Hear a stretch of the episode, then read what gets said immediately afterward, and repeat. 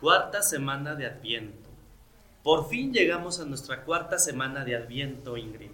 ¿Cómo te sientes? Estoy muy contenta porque esta semana hablaremos de Hoy es momento de amar. Qué alegría que hayas caminado y peregrinado junto con muchos más en esta preparación para vivir intensamente este momento tan importante como lo es nuestra Navidad. El nacimiento de un Dios encantador que nos ama inmensamente y además sigue apostando por cada uno de nosotros. Así es, Luis. Para comenzar esta semana, te invitamos a que enciendas la vela de color blanco. ¿Sabías, Luis, que esta vela es la más importante? Porque significa el faro en el camino. Es la luz más brillante que no permite la oscuridad. Así, cualquier problema sale de su lugar. Qué interesante, Ingrid. Ante esta respuesta, caminemos juntos, pues, a ese portal acompañados de muchos pastores, gente común, gente de a pie, gente con problemas, gente con miedos, con carencias, así como las nuestras, para ponerles a los pies de Jesús junto con las ofrendas de los Reyes Magos. Miraflores León, al aire. Ven con nosotros. Te invitamos a escuchar esta hermosa lectura del Evangelio de Lucas en el capítulo 1, versos 16 al 38, que nos puede dar algunas luces. Al sexto mes fue enviado por Dios el ángel Gabriel a una ciudad de Galilea llamada Nazaret, a una virgen desposada con un hombre llamado José de la casa de David. El nombre de la virgen era María. Y entrando le dijo, Alégrate, llena de gracia, el Señor está contigo. Ella se turbó por estas palabras y se preguntaba qué significaba aquel saludo. El ángel le dijo, No temas, María, porque has hallado gracia delante de Dios. Vas a concebir en el seno y vas a dar a luz un hijo, a quien pondrás por nombre Jesús. María respondió al ángel, ¿Cómo será esto, puesto que no conozco varón? El ángel le respondió, El Espíritu Santo vendrá sobre ti y el poder del Altísimo te cubrirá con su sombra. Por eso el que ha de nacer será santo y será llamado Hijo de Dios. Mira, también Isabel, tu pariente, ha concebido un hijo en su vejez, y este es ya el sexto mes de aquella que llamaban estéril, porque ninguna cosa es imposible para Dios. Dijo María, He aquí la esclava del Señor, hágase en mí según tu palabra y el ángel, dejándola, se fue. ¿A qué te invita esta cita bíblica? A pensar que para María todo fue sencillo, que nadie la juzgó. Imagina cuántas cosas tuvo que guardar en su corazón, incluyendo enfrentar a quien iba a ser su esposo. Y sin embargo, fíjate cómo trabaja Dios de una manera sutil, llenándola de paz a ella y a quienes la rodeaban.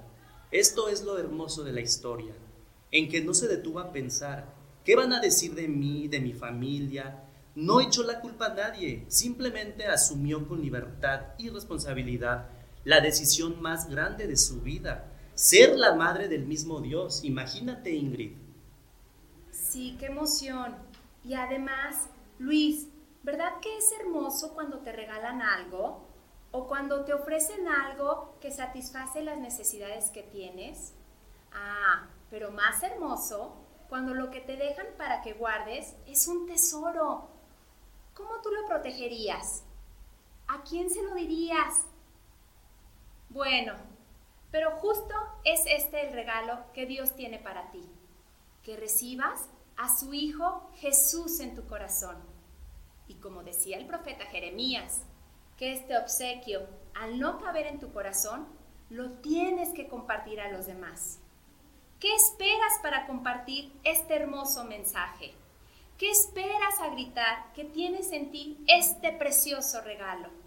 Y lo mejor, que también puede ser de ellas y de ellos.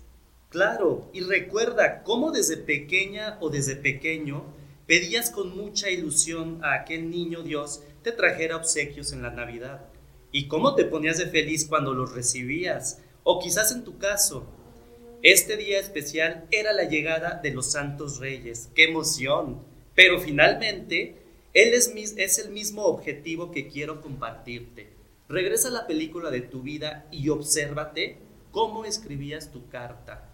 Tenías ese rostro de asombro, de sorpresa y por supuesto de felicidad porque lo tenías enfrente.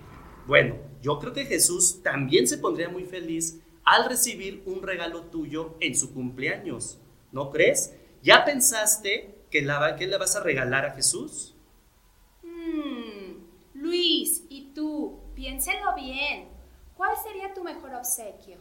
Recuerda que Él no está obsesionado con la moda o con los artículos costosos. Quiere lo más sencillo que tenemos y es que lo ames como Él te ama a ti.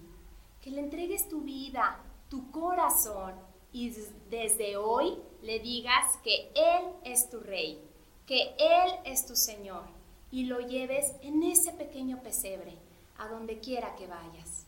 Imagina el poder ver con los ojos que Él ve, poder hablar con las palabras que Él diría, poder escuchar con los oídos más sensibles como los de Él, el poder abrazar con ese amor inmenso que nadie es capaz de darte más que Él.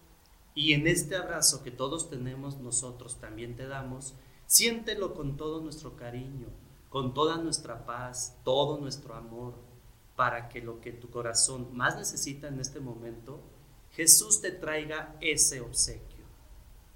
El Departamento de Pastoral del Colegio Miraflores León te agradece enormemente el haber seguido esta serie de podcasts que esperamos tengan beneficio en ti y en muchos más con quien los puedas compartir. Te deseamos que esta Navidad sea espectacular, porque el personaje más importante de la historia seguro que entrará en tu hogar a que le celebres su nuevo cumpleaños, junto con tu familia y tus seres queridos. Y que este 2023 que va a terminar no tenga otra cosa más que bendiciones para ti. Comparte el amor que tienes con los demás y como dice la palabra del Señor, si eres fiel a lo poco, Él te va a confiar cosas mayores y más hermosas. Feliz Navidad y que tengas un extraordinario año 2024. Dios contigo.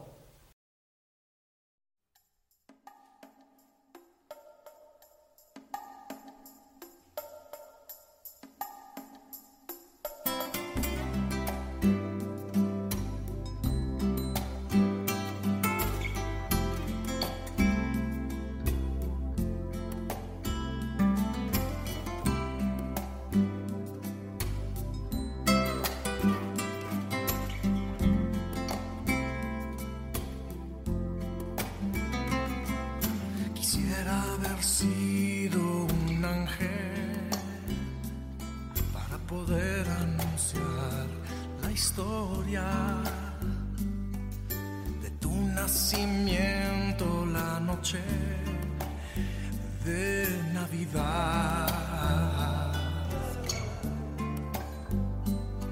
Quisiera haber sido estrella y con mi luz alumbrar aquel pequeño lugar donde habrías de descansar.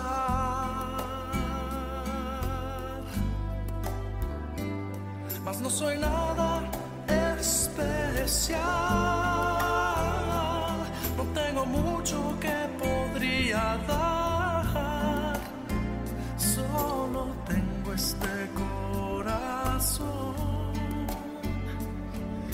Te vengo a no soy nada especial. No tengo mucho que podría dar, solo tengo este corazón que hoy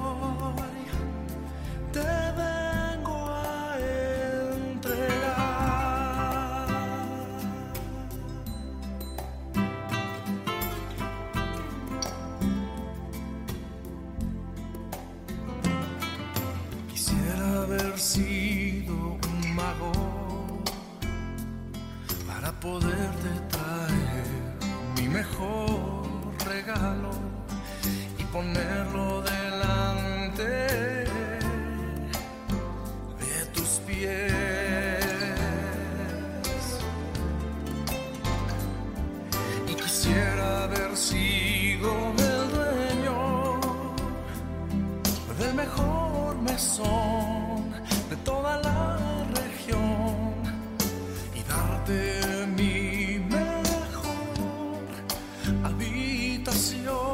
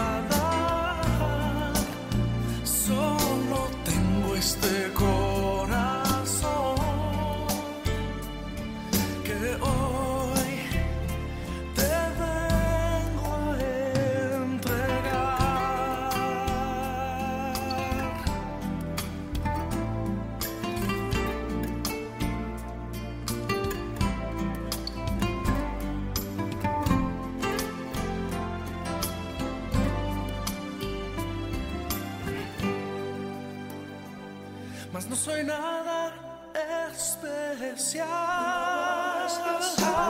No tengo mucho que